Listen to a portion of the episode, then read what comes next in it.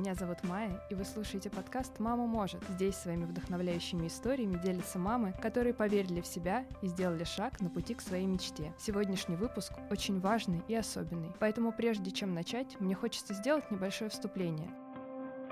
Приемное родительство — это уникальный опыт, который переживают далеко не все, если не сказать совсем немногие. По итогам 2020 года по России выявлено более 43 тысяч сирот и детей, оставшихся без попечения родителей. При этом, по данным за тот же 2020 год внутри страны, приемные семьи попали всего 3252 ребенка. Думая о сиротах, большинство из нас полагают, что усыновление — это история с хэппи-эндом, но ведь по факту напротив. Это только начало большого пути для всей семьи, и, к сожалению, не все способны способны справиться с ним. По печальной статистике в России каждого десятого ребенка возвращают обратно в детский дом. Снова разочарование, снова обида, снова злость на окружающий мир. Этого можно избежать, если вовремя обратиться к специалистам. В своем подкасте я уже затрагивала эту тему, когда рассказывала о благотворительном фонде в ответе за будущее. Сегодня мне хочется подробнее поговорить об одной из программ фонда, она называется «С любовью к детям». Программа направлена на помощь приемным семьям, которые оказались в сложной кризисной ситуации на гармонизацию детско-родительских отношений,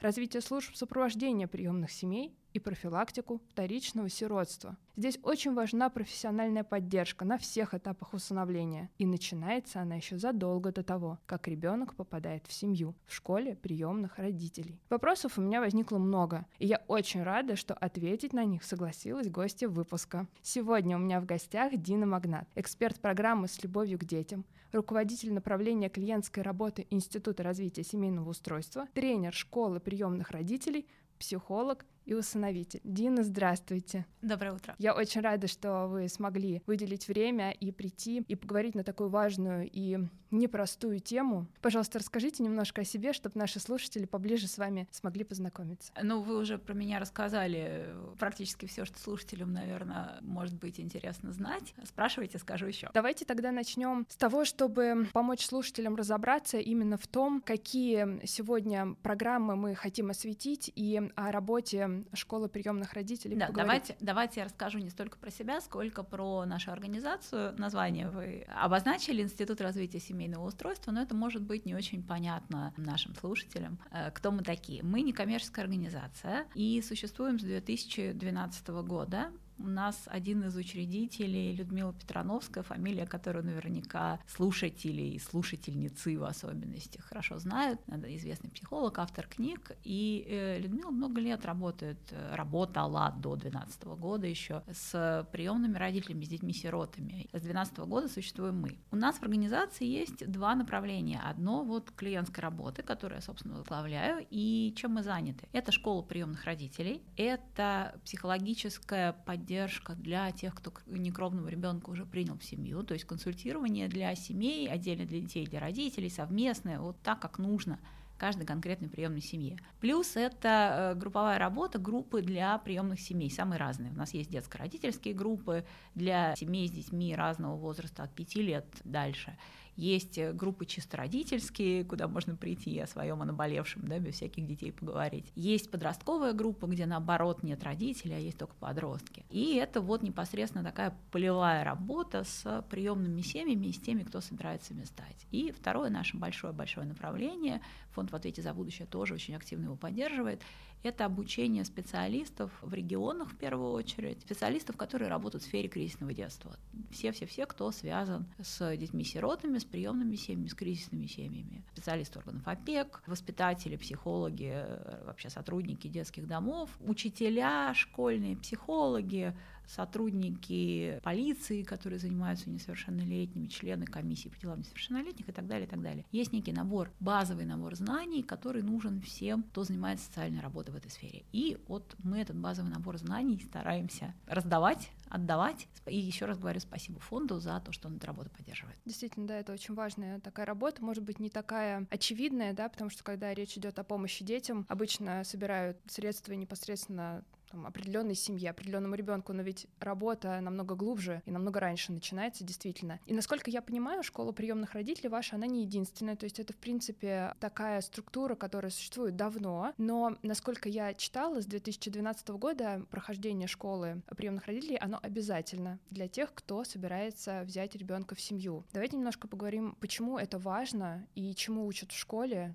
О чем там говорят? Школа приемных родителей наша, безусловно, не единственная, только в Москве их несколько десятков штук. Часть э, ведут некоммерческие организации, часть государственные. Понятно, что государственных школ много, они есть, потому что действительно с 2012 года это обязательная история для всех, кто хочет принять ребенка в семью. На территории страны, ну, можете себе представить, сколько школ приемных родителей, и все равно их не хватает, их все равно меньше, чем запросы кандидатов. В общем, есть всякие сложности, связанные с географией страны. Да. Вообще вот эта вся штука формально называется обязательная подготовка кандидатов, там дальше длинная-длинная формулировка, ну, понятно, невозможно в таком виде это название там никуда тащить, поэтому это все называют просто школа приемных родителей, чтобы было понятно, о чем речь. Но школа действительно, само слово школа, оно как бы отсылает вот к обучению, да, что у нас ассоциируется со словом школа. Парты, класс, доска, учитель, да, он что-то такое вещает, и ученики что-то такое внимают. Стереотип такой, это не работает да, по крайней мере для школы приемных родителей это абсолютно не рабочий формат. Было бы очень здорово, если бы так можно было сделать, ну действительно что-то такое навещать, э, провещать, да, какие-то знания, озвучить, записать их в виде лекций, тем более сейчас это очень просто, да, пошел там на камеру наговорил, в интернет выложил, доступ всем предоставил, ну можно еще какие-нибудь тесты прикрутить, да, проверить, как люди выучили.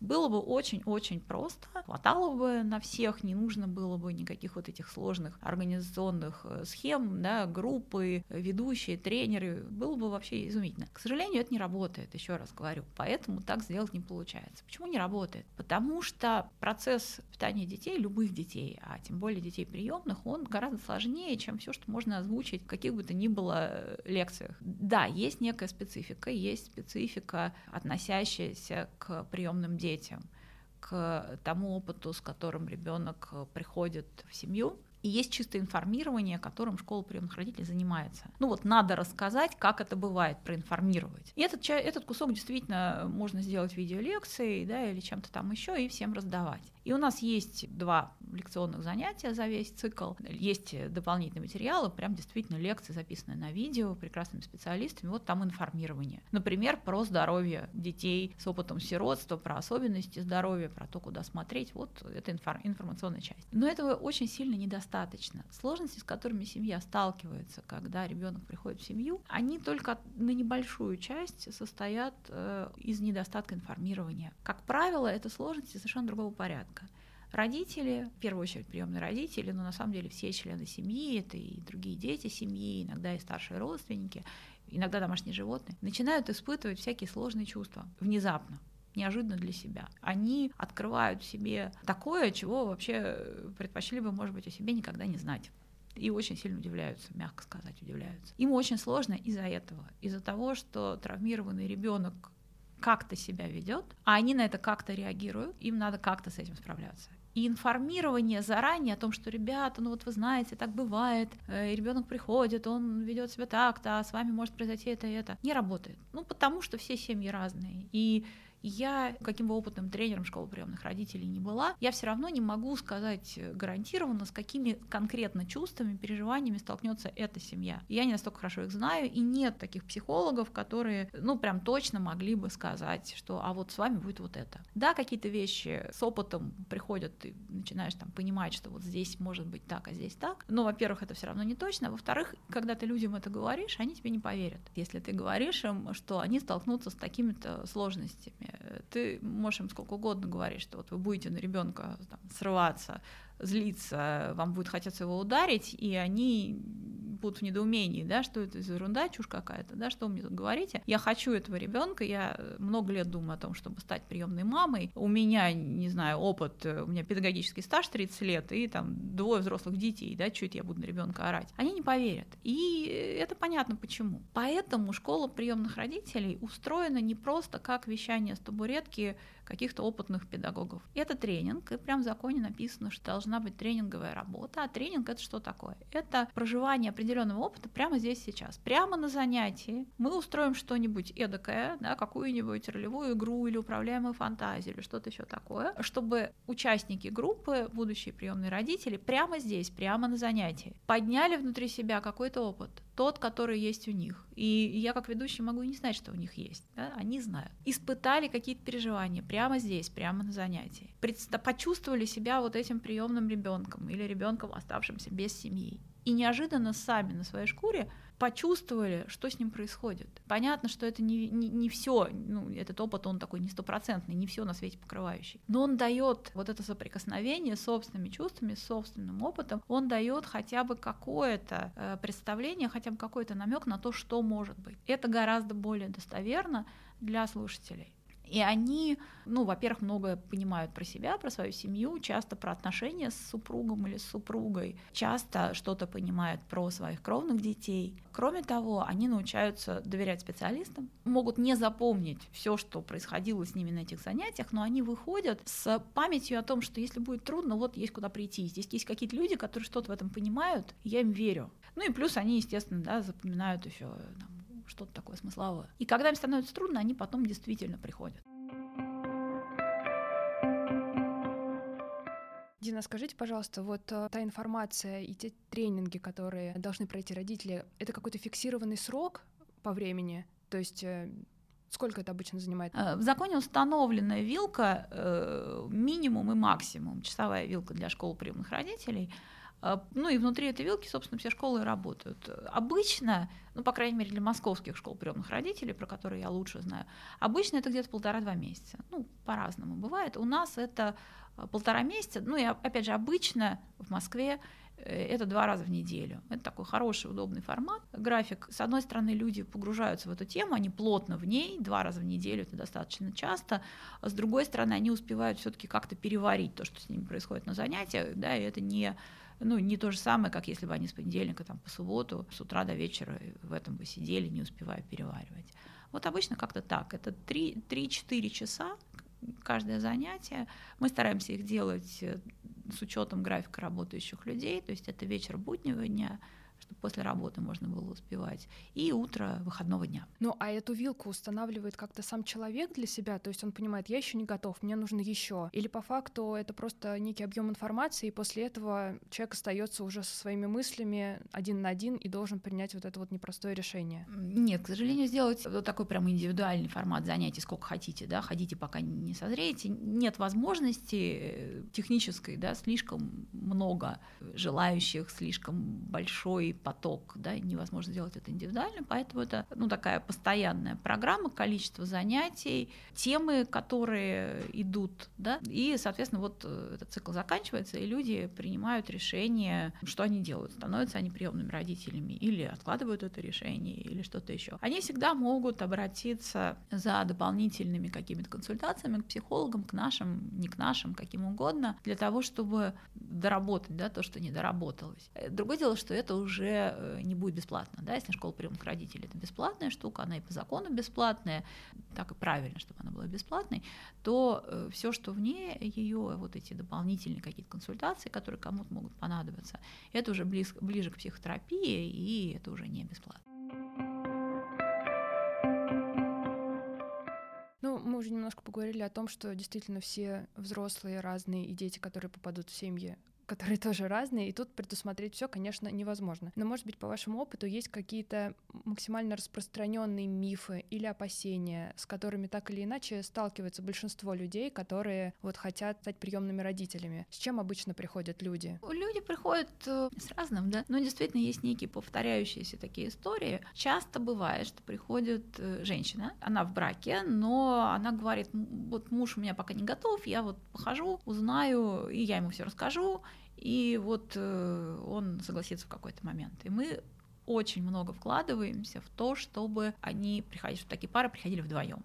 Что школа приемных родителей не означает, что люди приняли решение и уже идут кого-то усыновлять. Школа приемных родителей нужна ровно для того, чтобы помочь людям определиться с этим решением. Надо, не надо, если надо, то как, кто, когда, что мы можем, что не можем и так далее. И, конечно, важно, чтобы супружеские пары такие решения принимали вдвоем. Конечно, если есть несогласие по этому вопросу даже на входе, тем более важно, чтобы они приходили вдвоем. Потому что, когда я тут послушаю, а потом я мужу говорю, куда он денется, женится, это прямо сразу такой большой-большой фактор риска. По разным причинам супруги могут там прогибаться, соглашаться и так далее, но потом ребенок появляется, стресс у всей семьи усиливается, и э, все проблемы, которые были под каким-то ковриком там заметены вроде бы, они обостряются. Поэтому очень-очень рекомендуем, настаиваем на том, чтобы супружеские пары приходили вдвоем. При этом это не означает, что тот, кто не замужем или не женат, не имеет права взять ребенка. Такой миф на самом деле до сих пор ходит. Непонятно, откуда он взялся, потому что ну, я не помню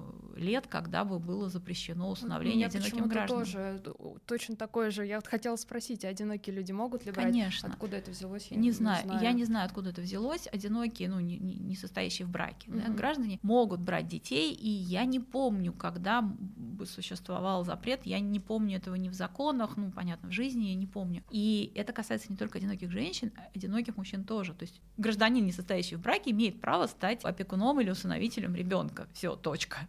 Да? Э, другое дело, что опеки там могут относиться с подозрением к одиноким мужчинам и так далее, и так далее, но по закону ничто не препятствует. Но если э, люди живут в браке, то приходить надо вдвоем, конечно. Это одна история. А что еще? Часто бывает, э, вот недавно как раз в Инстаграме себя про это разговаривали, часто бывает, когда в семье появляется маленький ребенок, иногда это не первый маленький ребенок, какой-нибудь очередной маленький ребенок, да, рождается, и мама чаще мама это все-таки опять, да, мама начинает чувствовать такой прилив любви ко всем младенцам сразу, он это очень понятная история, да, части гормональные. Ну, вот хочется вообще пожалеть, защитить, позаботиться обо всех детях. Да еще она где-нибудь может наткнуться, в лучшем случае в интернете, а то и в жизни где-нибудь в больнице увидеть вот брошенного ребенка, да, которого вообще там у нее нет сил на это смотреть. И э, она бежит вот за приемным ребенком в школу приемных родителей, вот на этой волне любви ко всем детям. И это огромный фактор риска. То, что мы уговариваем, убеждаем не делать. Потому что дальше часто происходит вот что. Появляется приемный ребенок,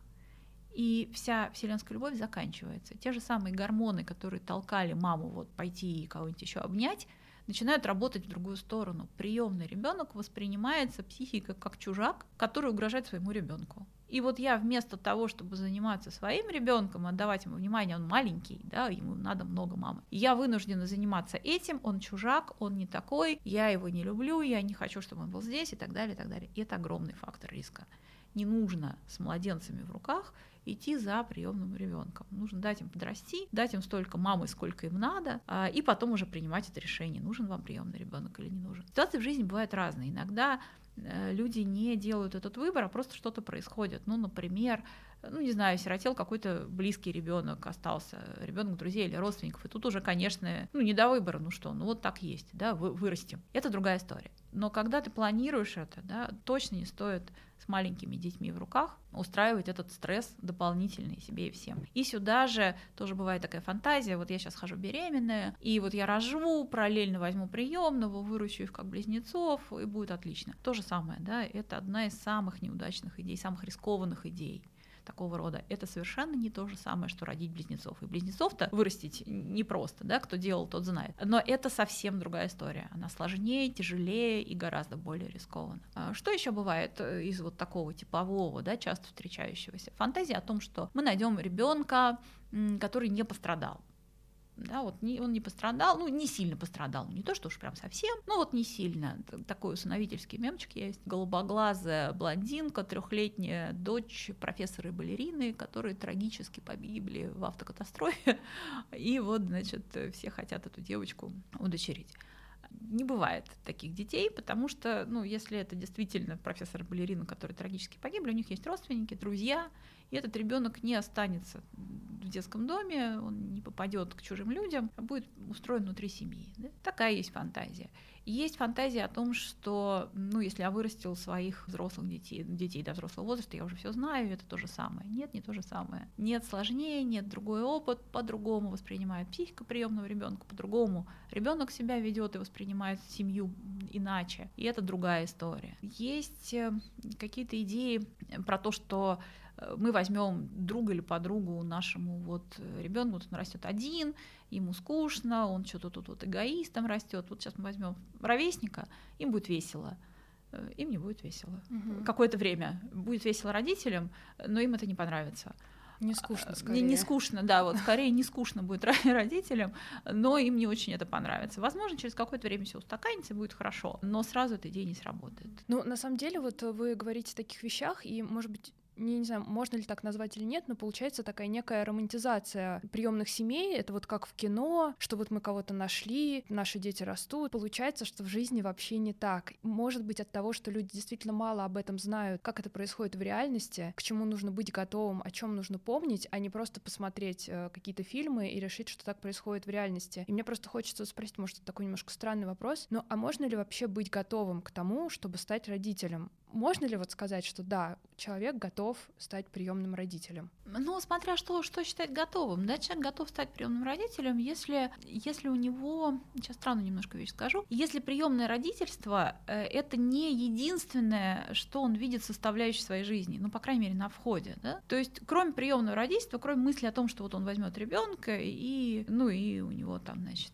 да, что-то такое заиграет. Если кроме этого у него э, в жизни есть еще много чего. У него есть отношения, с другими людьми, взрослыми в том числе, э, здоровые, длительные, да, это не обязательно супружеские отношения, но они есть, да, он занят каким-то делом, да, работой или чем-то еще, которое ему приносит удовлетворение. Он вообще чувствует себя таким устойчивым взрослым человеком, да, и еще он хочет быть приемным родителем. При этом он понимает, что приемное родительство потребует от него много-много ресурсов, да, то есть вот у него есть вся вот эта его жизнь, такая э, хорошая, да, и, и ее придется подвинуть довольно сильно, да, то есть приемное родительство это не что-то, что он, ну, как-то там не заметив, без, без изменений в своей жизни переварит, да, то есть он понимает, что его ждут перемены, он готов эти перемены себе устраивать, но у него жизнь не заканчивается вот этой идеей, что вот он приемный родитель, и теперь у него все будет по-другому. Такая, это такая вот устойчивость, да, и все равно его могут ждать э, сюрпризы разные, приятные тоже могут ждать, неприятные чаще, да, когда, оп, он ждал риски в одном месте, оказалось, что трудно совсем другое, да, или он там думал, что ему понадобятся, ну не знаю, там деньги дополнительные, готовился к этому, а ему нужно график работы менять и дома быть больше, чем он планировал, или что-то еще, да? То есть вот эта готовность, она не означает, что человек в любой сложности будет встречать там эгегей, да ладно, да ерунда. Нет, там будет сложно где-то, а где-то весело там и так далее, но он устойчив, вот как-то так. Так здорово мы немножко подвели к следующей теме, которую хотелось бы обсудить. Мы поговорили о том, как происходит подготовка, и когда уже ребенок попадает в семью, вот вы тоже затронули эту тему, что зачастую люди не готовы, например, к тем эмоциям, с которыми им придется столкнуться, да, какие-то реакции они от себя не ожидают, и иногда, может быть, это их даже пугает. Как несложно и не грустно осознавать, зачастую люди просто не способны с этим справиться, и в итоге все приводит к тому, что люди возвращают и отдают ребенка обратно в детский дом. Я на самом самом деле была, ну так, немножко шокирована, потому что я, честно говоря, об этом даже не задумывалась, я не знала, что есть такая опция, и что действительно иногда это единственный выход. Как вообще так происходит, и как с этим можно бороться, ведь как раз школа приемных родителей и фонд э, с любовью к детям направлен на то, чтобы снизить количество детей, которых, к сожалению, вынуждены вернуть родителей обратно. Ну вот, знаете, мне для начала прям не нравится сразу э, фраза, прям слова, да, вернуть. Это то, что используется постоянно, и мне постоянно это не нравится, вот это возврат, возвращают товар в магазин. Да, да? ужасно звучит, я просто да. даже не знаю, как об этом правильно сказать. Да, да, я не... понимаю, что э, обычно формулируют именно так, мы у себя говорим про вторичное сиротство и про вторичный отказ от ребенка. Один отказ от него уже был, он один раз уже это пережил, когда остался без кровной семьи. Сейчас с ним эта история повторяется, да? потому что тогда мы оставляем все-таки ну, за ребенком вот эту часть его, не знаю, человеческого, да, это не вещь, которую взял, вернул там и так далее. Это некое взрослое решение, как правило, да, такое сложное.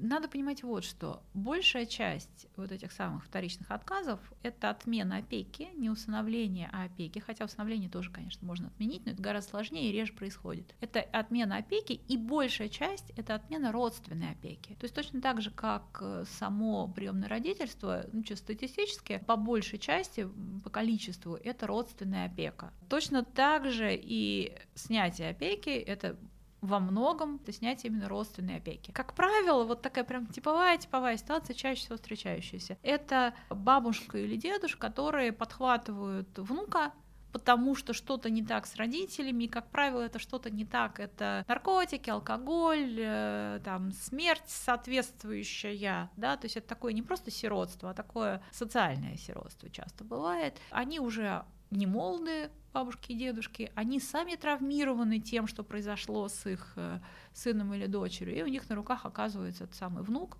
и они как-то стараются справиться с этим. Потом внук дорастает до подросткового возраста, начинаются понятные сложности, усиленные тем, что у ребенка была не самая простая судьба, бабушки, дедушки не справляются, ребенок оказывается в детском доме. Вот это очень такая типовая ходовая история, которая составляет большую часть вот этих самых вторичных отказов. Но бывает и по-другому. Бывает действительно, когда приемные родители ну вот внешние те самые, которые проходили школу приемных родителей, готовились, что такое думали, там размышляли, берут ребенка, потом не справляются, ребенок оказывается в детском доме. Так тоже бывает. И огромное желание у государства в первую очередь, ну и у всех, кто вообще смотрит в эту сторону, да, так со стороны, ну, чтобы этого не было, никто не хочет, чтобы это было. Огромное желание еще есть назначить кого-нибудь ответственного, который сможет отличать хороших приемных родителей от плохих на входе. До того, как люди стали приемными родителями, Э, чтобы кто-нибудь посмотрел, применил, я не знаю, что магию, да, э, и определил. Вот это хорошие э, будут родители, а эти плохие.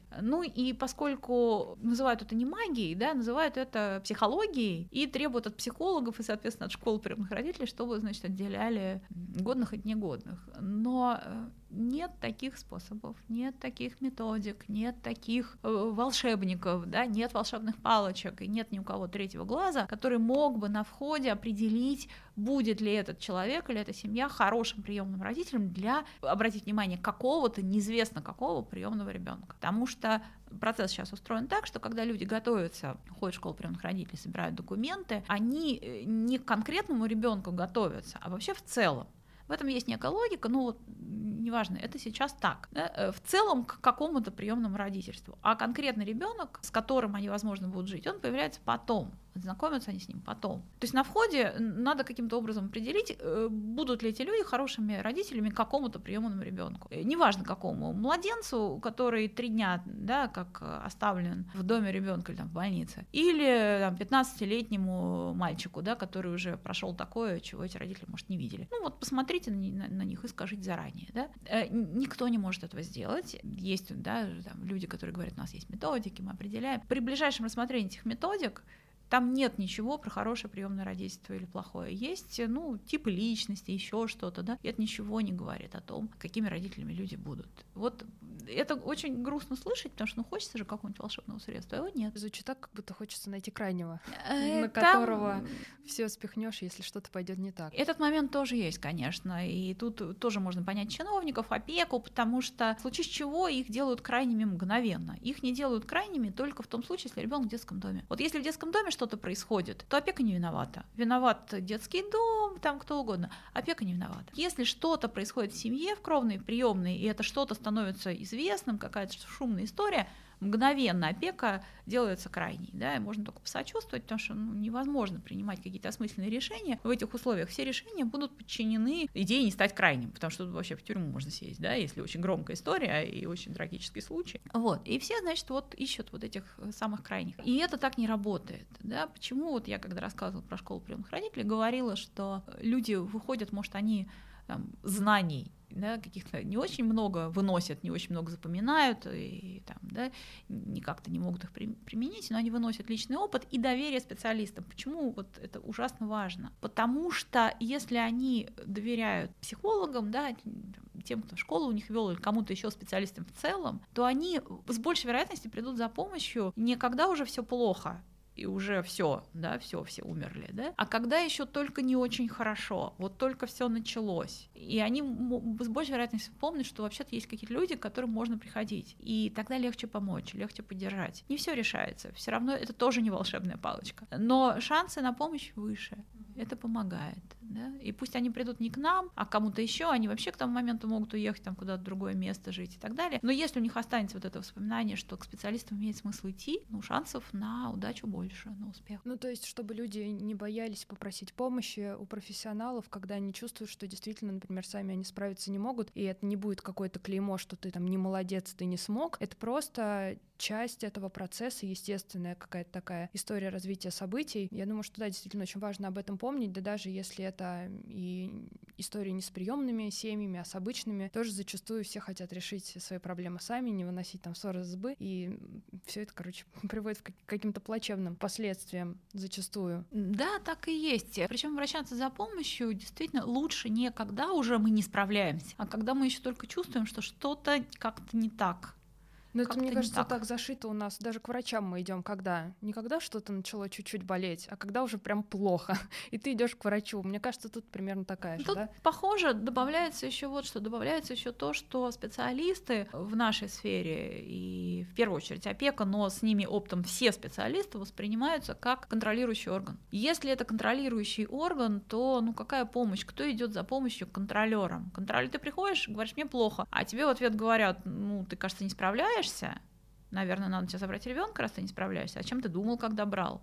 И это не помогает. И в этом смысле очень нехорошо для школы приемных родителей, когда от них требуют, чтобы, ну, чтобы ведущая школа оценивали кандидатов ну, там, не знаю, тесты какие-то проводили, какие-то заключения писали, годен, не годен, да. По закону, по федеральному закону это не требуется. Это не обязательно, это не требуется. Но регионы часто хотят, чтобы школы это делали, ну вот по тем причинам, о которых мы говорили. И это идет очень сильно во вред отношениям, потому что если школа приемных родителей говорит, ну, как бы по результатам наших занятий мы напишем заключение, оно пойдет в опеку, и вам дадут ребенка или не дадут. Ну все, какой, какой тренинг, да, какое доверие специалистам. Все на этом, на этом месте работа заканчивается. Вот эта тонкая внутренняя психологическая работа заканчивается. Все. Какое обращение к этим людям потом за помощью? Да? Никакого.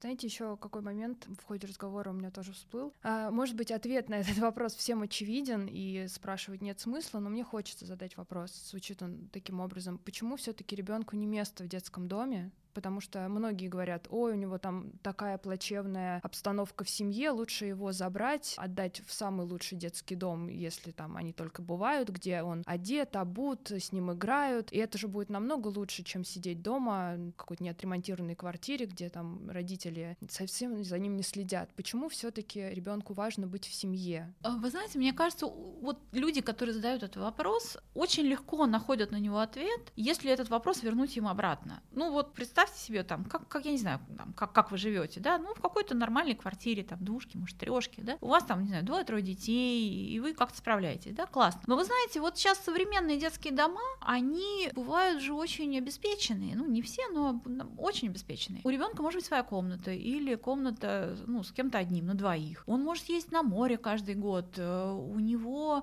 доступ там к каким-то кружкам замечательным совершенно, у него куча занятий, там все что угодно, да? Э, и вы знаете, в бытовом плане он живет вообще, пожалуй, так вот получше, чем ваши дети. Ну, так бывает, да, у нас не очень богатая страна в целом, ну, так вот, люди не очень хорошо живут, да? Почему вам не отдать ребенка в такой, своего ребенка вот в такой детский дом? Почему? И как-то мгновенно находится ответ. Почему нет? Казалось бы, да? Там дальше идет рассуждение, ну как же, ну вот мы же так живем, а тут же какие-то там какие-то ужасные там, условия и так далее, да? А, ну вот я и говорю, вы живете так, но в детских домах вполне себе может быть лучше. Мало того, если еще у ребенка будет статус вот этого сироты, оставшегося без посвящения родителей, у него еще льготы будут по высшему образованию, там, по поступлению, да классно. Московские детские дома очень хорошо финансируются. Ну давайте, что нет? И сразу как-то вопрос снимается, да? Почему нет, сразу понятно. Там есть, если вот это вот почему нет, если его ловить, да, и формулировать, то там получается, ну, вот эти личные отношения, да, избирательность, да, незаменяемость вот это. Мне нужен ты, да, не кто-нибудь другой на твоем месте, не какой-нибудь получше, мне нужен ты. Даже если я хочу, чтобы ты, ну, там, не знаю чего, меньше болел, лучше учился, кто лучше себя вел, да. Я не хочу, чтобы на твоем месте оказался другой ребенок, который будет меньше болеть, лучше учиться и хорошо себя вести. Я хочу, чтобы ты вот это все делал, да, но мне нужен именно ты. уникальность, избирательность вот этих отношений. И в другую сторону то же самое. Ребенку нужна эта мама, да, а, а не какая-нибудь помоложе, покрасивее, побогаче, там, не знаю, да. Было бы неплохо, если бы эта мама была, может, молодой красавицей, да, и возила бы там, не знаю, куда на Мальдивы три раза в год. Э, но другая, которая будет это делать, не нужна, нужна эта. Да, это мама, этот папа. Вот эти уникальности, избирательность этих отношений, вот поэтому ребенку не надо жить в детском доме, а надо жить в семье. И вот эти уникальности, избирательность отношений, это не просто что-то, что, ну, хорошо бы, чтобы было, ну, может не быть. Да? Это что-то, за счет чего формируется личность. Ну, то есть вот маленькому ребенку это нужно для того, чтобы вырасти в здорового взрослого. Без этого ребенок, даже если за ним хороший бытовой уход, не может вырасти в здорового взрослого. Вот просто не может. Да, есть э, примеры, их довольно много, когда в детских домах дети вырастают ну, в здоровых взрослых. Что такое здоровый взрослый? Те, которые могут ну, просто жить сами, работать, э, создать свою семью, воспитывать своих детей, собственно, и все. И да, такие взрослые могут вырасти в детских домах, но если присмотреться, как это получилось, там обязательно найдутся какие-то люди, с которыми у этого ребенка, по счастью, сложились вот такие отношения. Они не детско-родительские, но хоть что-то. Да, это может быть воспитатель, это может быть повар, это может быть двор, дворник, учитель физкультуры, разные самые люди, это может быть не на протяжении всего его детства какой-то период, там, да, но за счет этого человек может дальше жить. Ему все равно будет сложнее, чем если бы он просто рос в семье, но он как-то живет. Там, где этого нет, там не получается потом жить вот этой обычной жизнью здорового взрослого. Собственно, почему и говорят, что из выпускников детского дома очень небольшой процент потом в состоянии вести обычную нормальную жизнь. Вот поэтому.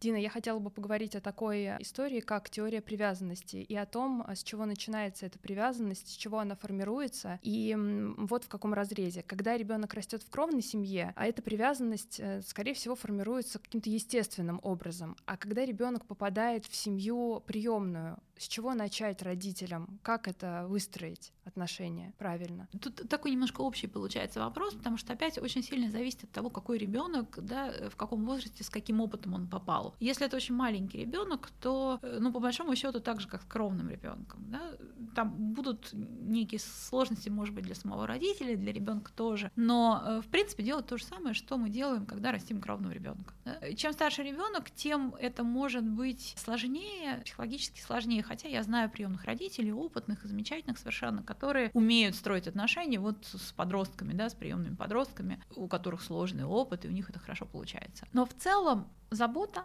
постоянство, да, границы и Защита, забота, постоянство и границы – это то, что помогает выстраивать эти отношения. Потом в какой-то момент родители включаются, привыкают и начинают очень много делать интуитивно. Ну и ребенок, естественно, меняется, да, внутри всего этого тоже привыкает, что мир устроен не так, как он думал, а совсем по-другому. Но пока вот пока сложно, пока интуиция не начинает работать, да, и подсказывать что-то, пока чувства не подключаются, ну всякие положительные, да, пока ты не начинаешь чувствовать тепло к этому ребенку, помогает вот вот это понимание, что ну, во-первых, сложности первоначального этапа адаптации, они не вечны, а во-вторых, что, в принципе, можно делать, ну, прям вот от головы какие-то вещи, которые дают ребенку ощущение постоянства, заботы, защиты, да, и удержание границ. Это проще сказать, чем сделать. Звучит, про, звучит просто, а сделать на самом деле довольно сложно бывает. И еще знаете, что сбивает с толку часто родителей, которые берут, ну, не совсем маленьких детей, а детей вот так вот позднего дошкольного или младшешкольного возраста, да, вот таких. Первое, что бьет им в глаза —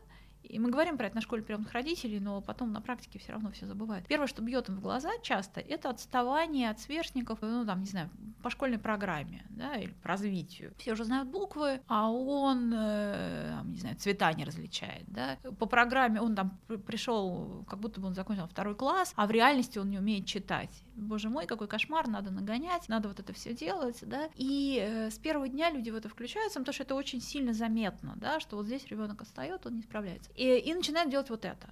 И это идет в разрез абсолютно с теми задачами, которые на самом деле есть в начале совместной жизни у семьи и у ребенка. Потому что задача их привыкнуть друг к другу и начать получать удовольствие от совместной жизни. Это то, что нужно. И школьная программа с буквами, палочками, битвой за уроки — это обратное от получения удовольствия от совместной жизни, да, от понимания, э, что такое твой взрослый, да, как устроены отношения в семье, это все вообще ни разу не про это. Это то, что очень сильно мешает, очень сильно сбивает и не дает построить отношения. И люди проваливаются в это из раза в раз, э, из этого очень сложно выйти, но тем не менее это то, что имеет смысл помнить, да, и то, о чем имеет смысл думать. Как бы так сделать, чтобы школу вынести за скобки? Да? Ну да, действительно, что mm-hmm. важным становится не то, что должно. Абсолютно. Но тут тоже, да, родителям можно только посочувствовать, потому что, ну, мне вот хорошо сейчас говорить тут, да, про то, как это все надо, там и так далее. А у них оказывается на руках ребенок, которого надо как-то водить в школу, они э, не всегда знают, что сейчас можно не водить, да, по-разному устроиться. Но вроде как надо водить в школу, в школе говорят, это что вообще тут происходит, вы должны с ним сидеть, вы должны заниматься, вы должны с ним делать уроки. Мы не знаем знаем, как с ним справиться, мы не знаем, как там, заставить его учиться, вы должны, должны, должны, их вызывают на какие-то бесконечные там проработки, да, и говорят, а зачем вы его взяли, если вы не можете заставить его учиться, мы напишем жалобу в опеку, ну и так далее, и так далее. И надо быть невероятно устойчивым, чтобы вот на фоне всего этого вынести школу за скобки и э, заниматься тем, что строить отношения с ребенком, потому что своя родительская тревога тоже поднимается. А как же он будет жить? А вот если он сейчас читать не умеет, то он же не получит школьный аттестат, он же не сможет может э, там, получить профессию, его заберут в армию, там убьют, да, ну и так далее. И, значит, вот если сейчас вот срочно этого не делают, то все пропало, да. Очень, очень сложно из этого выйти, очень сложно посмотреть на ситуацию по-другому, но это то, что помогает. Получается, что на приемном родителе такая двойная доза ответственности, и ему присущи эмоции и чувство вины. Тут без него, наверное, никак не обойтись, если обычный родитель постоянно, наверное, с этим живет. Как приемному родителю справиться с этим грузом, не превратиться превратиться в робота, который постоянно контролирует свои эмоции, чтобы, не дай бог, сделать что-то неправильно, а оставаться вот тем самым живым, искренним человеком, родителем, с которым у ребенка и получится построить классные настоящие отношения детско-родительские. Честно сказать, я не очень много видела приемных родителей, так вот даже сразу не вспомню, которые вот превращались бы в робота, да, это не очень возможно постоянно сдерживать какие-то там сложные эмоции, э, тяжелые чувства и переживания. Обычно бывает не так. Обычно бывает, а, что эти чувства и переживания накатывают, их много, они неожиданны для родителя, э, сложны, неожиданные, он не очень знает, как с ними справляться, и он с ними не справляется, да, то есть они прорываются как-то там, не так, как ему самому, может быть, хотелось, и это не про робота ни разу, да, скорее вот про невозможность справиться со всей, со всей этой ситуацией, и тут хорошо, когда человек находит помощь, будь то специалисты или, не знаю, одногруппники по школе приемных родителей, которые, ну, например, например, сейчас находится в более ресурсном состоянии, да, один в невменяемости, остальные ничего, и вот он им рассказывает, а они ему возвращают, да ладно, да вот тут так, а тут так, и он там как-то об этом подлечивается, да, и восстанавливается. Вообще, мне очень нравится такой взгляд, он сейчас достаточно распространен, по крайней мере, среди западных, да, там, психологов, которые работают с приемными семьями, да и у наших, наверное, тоже. Мне очень нравится взгляд о том, что лечат вот эту травму сиротства, да, или тяжелую вот какую-то детскую историю, лечит здоровая среда и много здоровых отношений. Да? Вот просто здоровых отношений. Не какие-то специальные подходы, какие-то там терапии или что-то еще. Они тоже иногда бывают нужны, но лечат не это. Лечат, в принципе, много здоровых социальных, в том числе, связей. И если родителю удается родителям, семье удается вот это ребенку дать, много здоровых связей внутри э, жизни, да, ну, там, с мамой, папой, братьями, сестрами, бабушками, дедушками, тренером где-то, где-то, может, с учителем повести. Вот просто здоровые отношения то ребенок перестроится высокой долей вероятности он перестроится под э, здоровую среду, под здоровые отношения. может быть не быстро и не просто, но лечит вот это. Поэтому, ну, вот на это и фокусироваться. И искать, еще, конечно, искать поддержку себе. Потому что что часто бывает с приемными родителями, они, э, ну, проваливаются вот в эту задачу вылечить, да, ребенка, там, исцелить его как-то, что-то такое с ним сделать. Забывают о том, что вообще-то им тоже нужна помощь, поддержка, ресурсы. Не обязательно профессиональная помощь, но просто ресурс, поддержка, да, вот то, что они ребенку отдают, надо где-то восполнять. И э, нет опции не восполнять нельзя отдавать бесконечно, не подпитываясь. Поэтому наденьте маску сначала да, на себя, а конечно, потом конечно, кислородную маску сначала на себя, потом на ребенка, да. Смысл в этом вовсе не в том, что я ценнее, чем ребенок, а только в том, что если я помру, он помрет гарантированно, да. Его шанс выжить это если выживу я, ну вот как бы так. И э, не, не забывать вот про это, да, часто про это забывают. Если говорить про контроль, как раз контроля приемному ребенку поначалу точно бывает нужно довольно много контроля и границ, потому что его мир был часто не очень предсказуем, хаотичен, и он адаптирован к этому самому хаотичному миру. Ему нужна предсказуемость, повторяемость, границы, и в том числе довольно много контроля. Другое дело, что хорошо бы родитель на этом контроле не истощиться до предела. Ну, То есть все нужно в меру, в принципе, и контроль, и режим, он, ну, многим пойдет на пользу. Обычно все классно получается, когда есть какая-то система. А насколько я вас правильно поняла, главное, чтобы родитель просто не зациклился на этом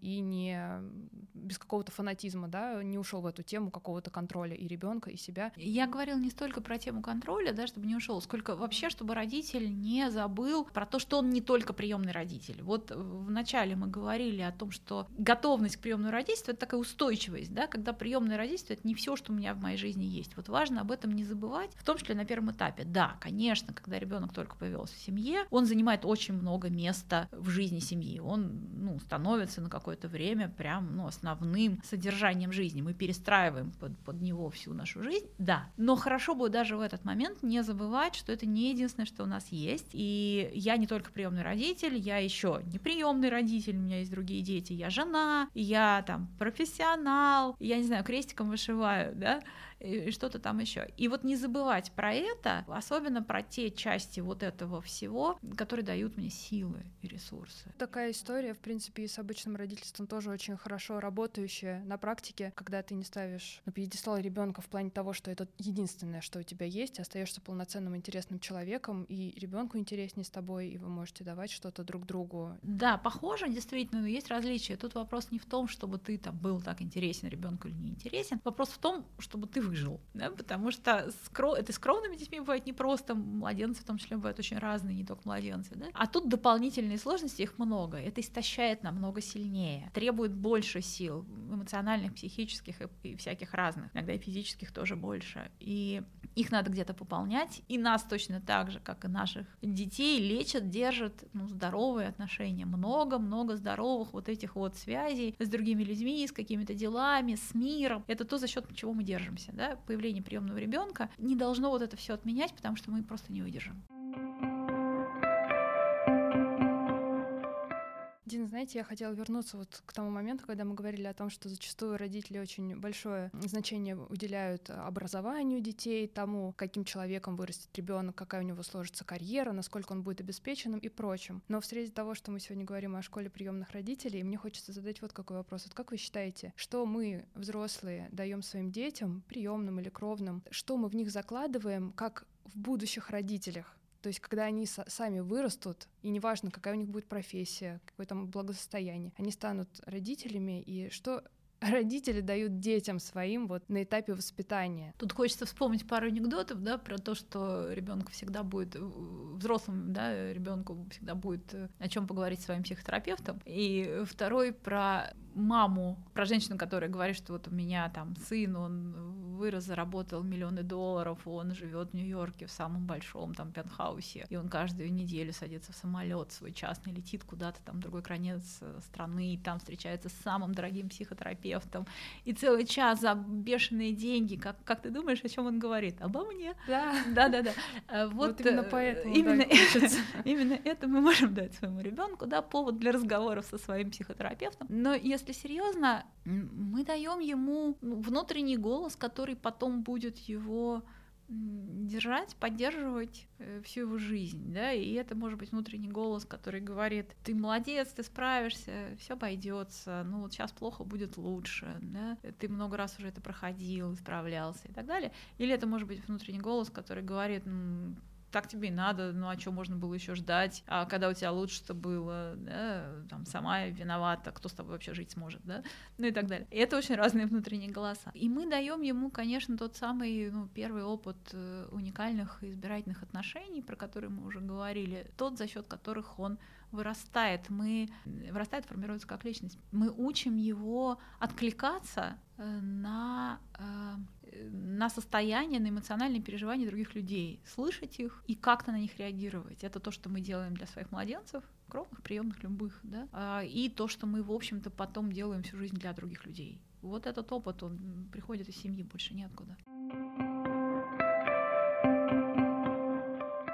когда я читала про школу приемных родителей, мне все время такой вопрос всплывал, не знаю, может быть, он отчасти глупый, но я думала, почему для обычных родителей нету школы. Ведь учат просто всему, чему хочешь, и онлайн, и очно, и заочно, и как хочешь. А вот быть родителем по факту, конечно, никто не учит. И я даже не знаю, как бы грустно это, не грустно, но мне кажется, это такой очень важный момент, и хочется, чтобы все подходили к этому. Мне тут хочется напомнить, ну, я не знаю, может, где такие школы есть, но мне хочется напомнить вот о чем. Человечество существует миллионы лет, а школа приемных родителей обязательная в России с 2012 года. А не обязательная, ну, просто появилась, ну, может быть, там лет, не знаю, 20. И ничего, человечество выжило, справилось, размножается, не остановишь, и явно планирует продолжать в том же духе. И я к тому, что, ну да, мы сейчас э, вырастаем часто единственными детьми в семье, и когда появляется наш собственный ребенок, это часто первый ребенок, которого мы э, видим, да, и как-то должны ее там выращивать. И это создает некоторые сложности, но в целом природа, она нам заложила много чего для того, чтобы научиться это делать. И дети живучие существа, адаптивные, они могут переварить большое количество родительских ошибок, и ничего, ну, в крайнем случае, будет о чем поговорить Говорить. с психотерапевтом, да,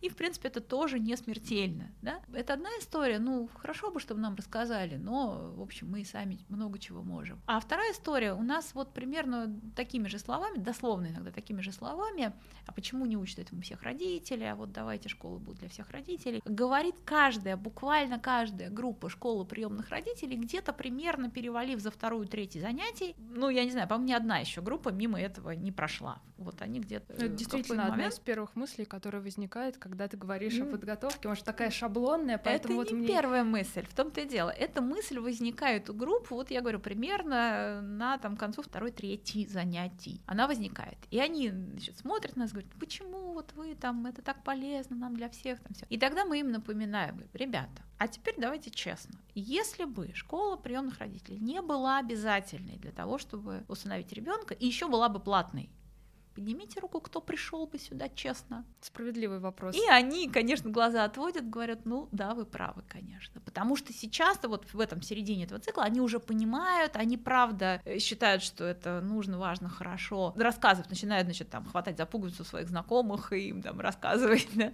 Вот, и знакомые иногда пугаются, говорят, вы там все кто какую-то попали, да? Так бывает. Вот, но это после того, как они уже внутри. Снаружи донести эту мысль до людей не очень просто. Ну, и я, честно сказать, не уверена, что нужно, потому что, ну, такая опция э, хорошо бы, чтобы была, но, в принципе, человечество выживет и без родительских школ, я в этом не сомневаюсь.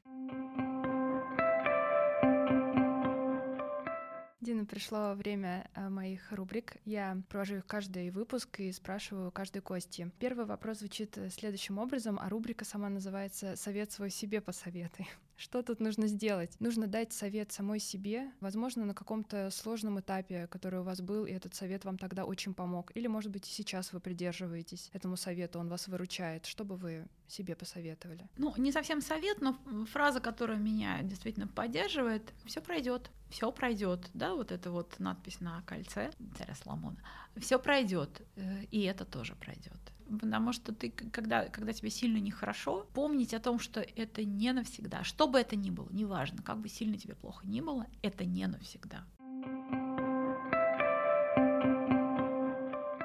Следующий вопрос достаточно просто звучит, но я думаю, что ответить на него емко достаточно сложно, но тем он и интересен. Что для вас материнство? Довольно значимая часть жизни, большая. Э, у меня двое детей, младший 16, старшему 20, уже скоро 21. И э, с одной стороны, у меня, когда я про это говорю, у меня есть такое ощущение, что у меня скоро дембель. При том, что это огромная часть жизни, очень важная, очень значимая. И я была бы каким-то совсем другим человеком, если бы не была мамой, не просто мама, а мама именно этих детей. Вот. Это огромная часть жизни, очень важная и не единственная.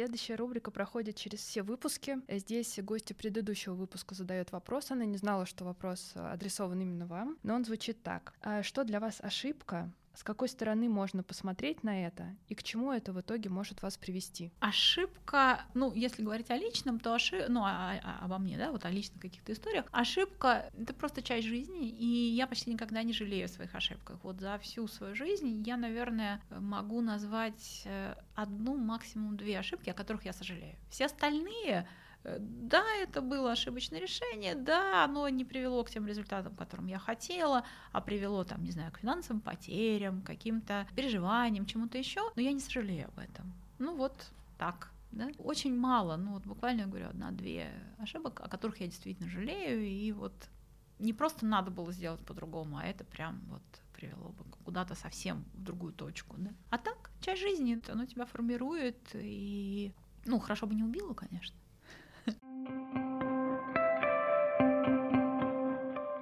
а теперь ваш черед задать вопрос э, следующей гости. А если вы работаете на нелюбимой работе, то почему вы продолжаете это делать?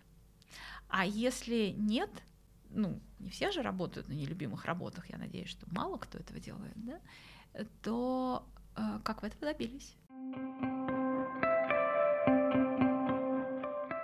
Дина, спасибо вам огромное за то, что уделили нам время, ответили на все вопросы. Мне безумно было интересно с вами пообщаться. И мне хочется пожелать, чтобы проект рос, развивался, и много родителей, которые приходят в школу приемных родителей, получали ответы на свои вопросы. И это им помогало в дальнейшем и поддерживала их. Поэтому еще раз огромное вам спасибо. Спасибо, что позвали, и еще раз огромная благодарность фонду в ответе за будущее, который очень сильно нас поддерживает на протяжении уже многих-многих лет.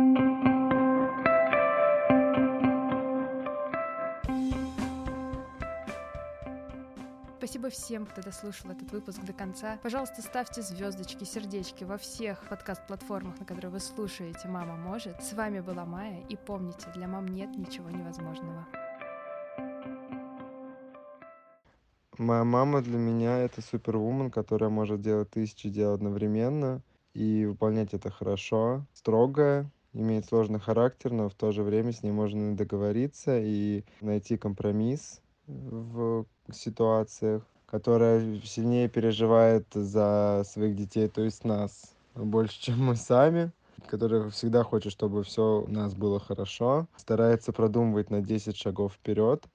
Нас это, конечно, иногда э, раздражает, вот, но она умнее, она мудрее, и мы стараемся всегда к ней прислушаться. Она у нас э, веселая, вот, но бывает и грустно, как и, собственно, и все люди. Вот, так что вот так вот. И мы очень любим.